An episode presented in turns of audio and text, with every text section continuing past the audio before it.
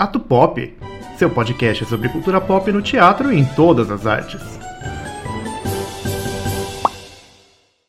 E hoje vamos falar sobre cultura pop no cinema. Inegavelmente, o cinema é a arte com maior alcance no mundo moderno.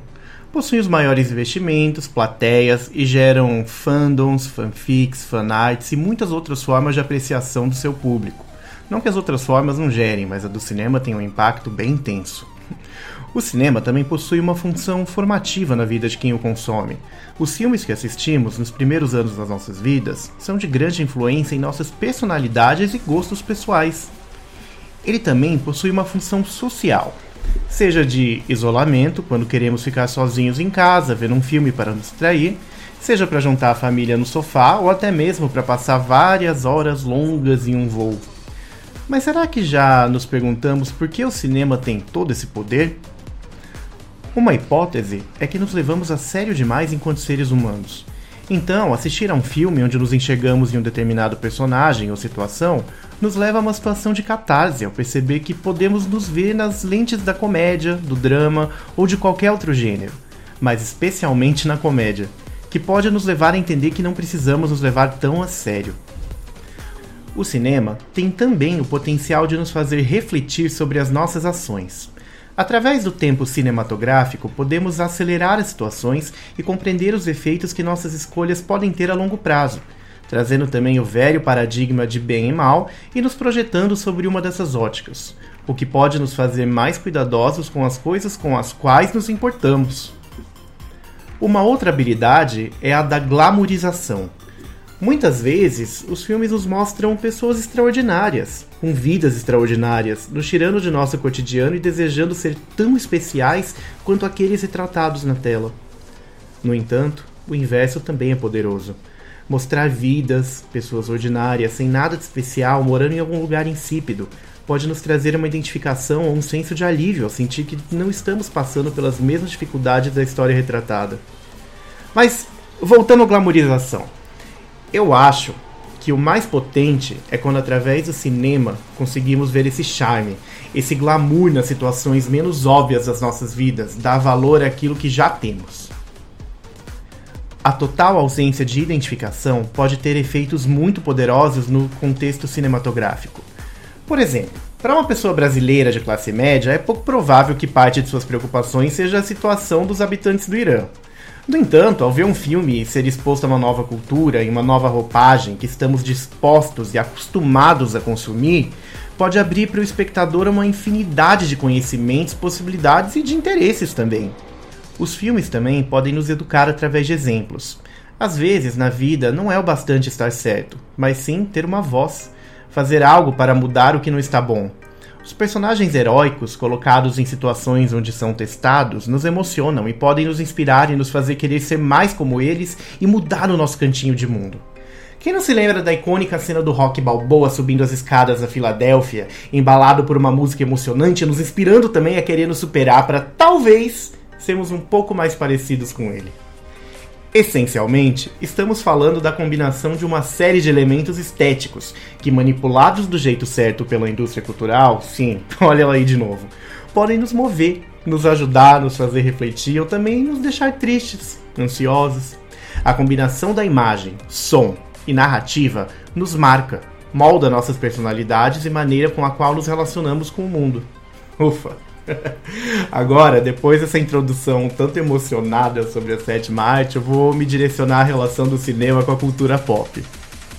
Eu vou começar de cara trazendo o meu lado nerd, falando do Senhor dos Anéis. Antes de se tornar uma franquia de filmes vencedora de Oscars, era uma série muito bem sucedida de livros escrita pelo autor britânico J.R.R. Tolkien, que lançou os livros da trilogia nos anos 50. Um dos motivos de possuir impacto na cultura pop é que a ideia de adaptar esses livros do Senhor dos Anéis para filmes nunca deu certo, embora muitos tenham tentado. O diretor Peter Jackson, por ser tão fã do material, conseguiu um resultado que agradou crítica, público e especialmente os fãs do livro, que são os mais difíceis de agradar. Uma curiosidade interessante é que os Beatles falaram com o renomado diretor Stanley Kubrick trazendo a ideia de adaptar os livros do Senhor dos Anéis para o cinema, estrelando eles mesmos. Mas o Kubrick recusou, dizendo que os livros eram impossíveis de ser adaptados. É claro que o sucesso comercial tem que ser levado em conta. Além de muito dinheiro para os produtores, a saga cinematográfica do Senhor dos Anéis rendeu a adaptação cinematográfica do Hobbit, que também se tornou uma trilogia, merchandising, jogos de videogame e muitas outras coisas. Alguns fatos interessantes. O Retorno do Rei, o último filme da trilogia, foi o primeiro filme na categoria fantasia a ganhar um Oscar de melhor filme. Ele também quebrou um recorde, sendo o filme com mais pessoas presentes entre equipe e elenco. E o papel do lendário Gandalf, interpretado pelo Sir Ian McKellen, foi originalmente oferecido ao Sean Connery, que não aceitou, pois alegou não entender o roteiro. Agora, falando de Matrix. Os irmãos Wachowski, agora irmãs Wachowski, são as responsáveis pela trilogia. Os filmes trazem uma realidade distópica, antes mesmo de virar tendência em filmes como Jogos Vorazes e Divergente, e são cheios de cenas de ação inspiradas no cinema chinês, e também tem uma história que traz reflexão ao seu público. O Matrix também trouxe muitas influências na moda, trazendo sobretudo o preto e os óculos escuros e o látex brilhante de volta ou numa nova roupagem. E olha uma curiosidade interessante: a personagem Trinity, que foi interpretada pela atriz Carrie Ann Moss, foi originalmente oferecida para Sandra Bullock, que recusou o papel pois não acreditava que teria química com o personagem Neo. Na época, o papel foi oferecido para Ian McGregor e para Will Smith, só depois para o Keanu Reeves, que foi quem acabou fazendo o personagem. E a Sandra Bullock já tinha contracenado com ele no filme Velocidade Máxima. Ao saber que o Keanu Reeves foi escalado, ela ficou bastante arrependida de não ter aceitado o papel da Trinity. Eventualmente ela se redimiu, entre muitas aspas, é, fazendo com Keanu Reeves o filme A Casa do Lago. Agora falando do filme Tubarão, que também teve bastante impacto na cultura pop. Foi um dos primeiros filmes a receber o título de blockbuster, o famoso arrasa quarteirões sendo um grande sucesso no mundo todo por combinar efeitos especiais maravilhosos para a época e uma trilha sonora icônica do compositor John Williams, aquela do tan tan tan tan tan tan tan tan tan tan tan tan um negócio assim. É impossível ouvir a música tema e não associá-la ao Predador Marinho, especialmente ao filme de Steven Spielberg. Originalmente, o Spielberg achou a música tema engraçada e falou pro John Williams assim, você tá brincando comigo? O John Williams defendeu a trilha até o fim e o Spielberg admitiu que estava errado sobre o assunto. Curiosamente, muitos outros filmes de tubarão surgiram depois do clássico do Spielberg, como Medo Profundo e Águas Rasas, que tem a Blake Lively, a Serena do Gossip Girl, como protagonista.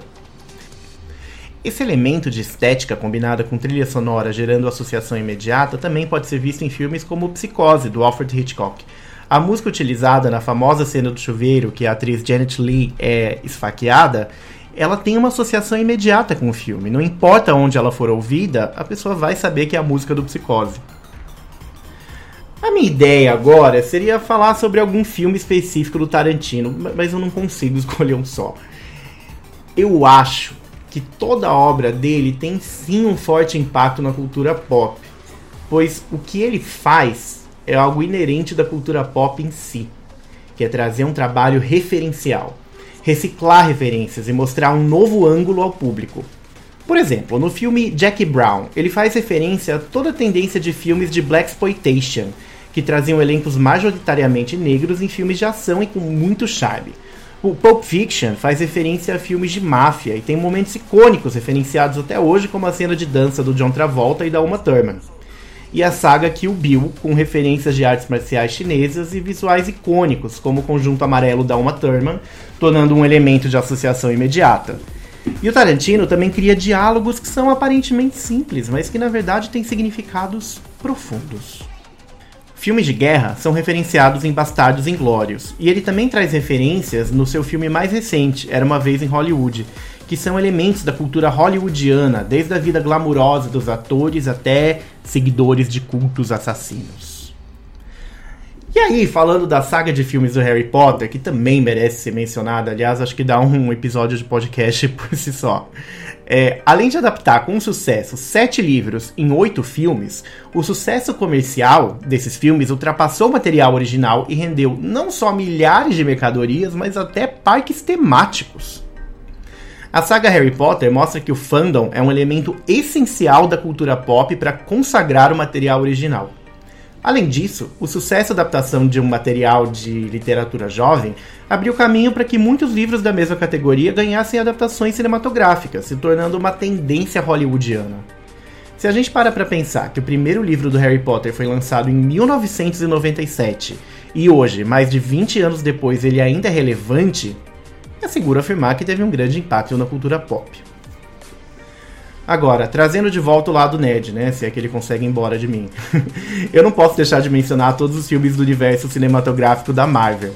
Com mais de 20 filmes até agora e muitos outros para serem lançados em um futuro próximo, esses filmes mostram que Hollywood é de fato uma máquina de gerar dinheiro. E quanto mais dinheiro faz, mais sequências esse filme vai ter. Mas não podemos esquecer que a Marvel faz parte do imaginário de muitas pessoas de muitas gerações diferentes. Desde quando Stan Lee lançou os quadrinhos originais, contando as histórias dos personagens, passando pelo icônico desenho dos X-Men nos anos 90, chegando até a saga dos Vingadores, que tocam pessoas das mais variadas idades. Embora a crítica especializada afirme que o excesso de filmes de super-heróis está deixando o gênero manjado, o sucesso comercial e inserção na cultura pop garantem que o gênero ainda dura bastante tempo ainda mais agora que a Marvel foi comprada pela Disney. Falando em Disney, outra saga comprada por eles e que compartilha das mesmas categorias de iconicidade pop é a saga Star Wars. Outros filmes que valem a pena serem mencionados por seu impacto cultural são Forrest Gump, O Mágico de Oz, toda a saga do Poderoso Chefão, O Exorcista, ET e muitos outros que também merecem episódios especiais desse podcast. Tem um outro aspecto que vale a pena mencionar, que são filmes que se tornam cultos e atravessam gerações. Eles não são necessariamente sucessos comerciais e muito menos aclamados pela crítica, mas são filmes que são constantemente reverenciados e que marcam a nossa época. Nessa categoria, eu posso citar o Rocky Horror Show, Meninas Malvadas, que traz frases marcantes como nas quartas-feiras usamos rosa e dia 3 de outubro, que se tornou o dia oficial do filme como também filmes da saga Pânico, que ressuscitaram o gênero de slasher movie ou terror facada, que surgiu nos anos 70 e os trouxe para os anos 90 e 2000. O Pânico também fez com que outros filmes parecidos fossem lançados, como a saga do Eu Sei Que Vocês Fizeram no Verão Passado e Lenda Urbana, e gerou paródias, como toda a série de filmes Todo Mundo em Pânico.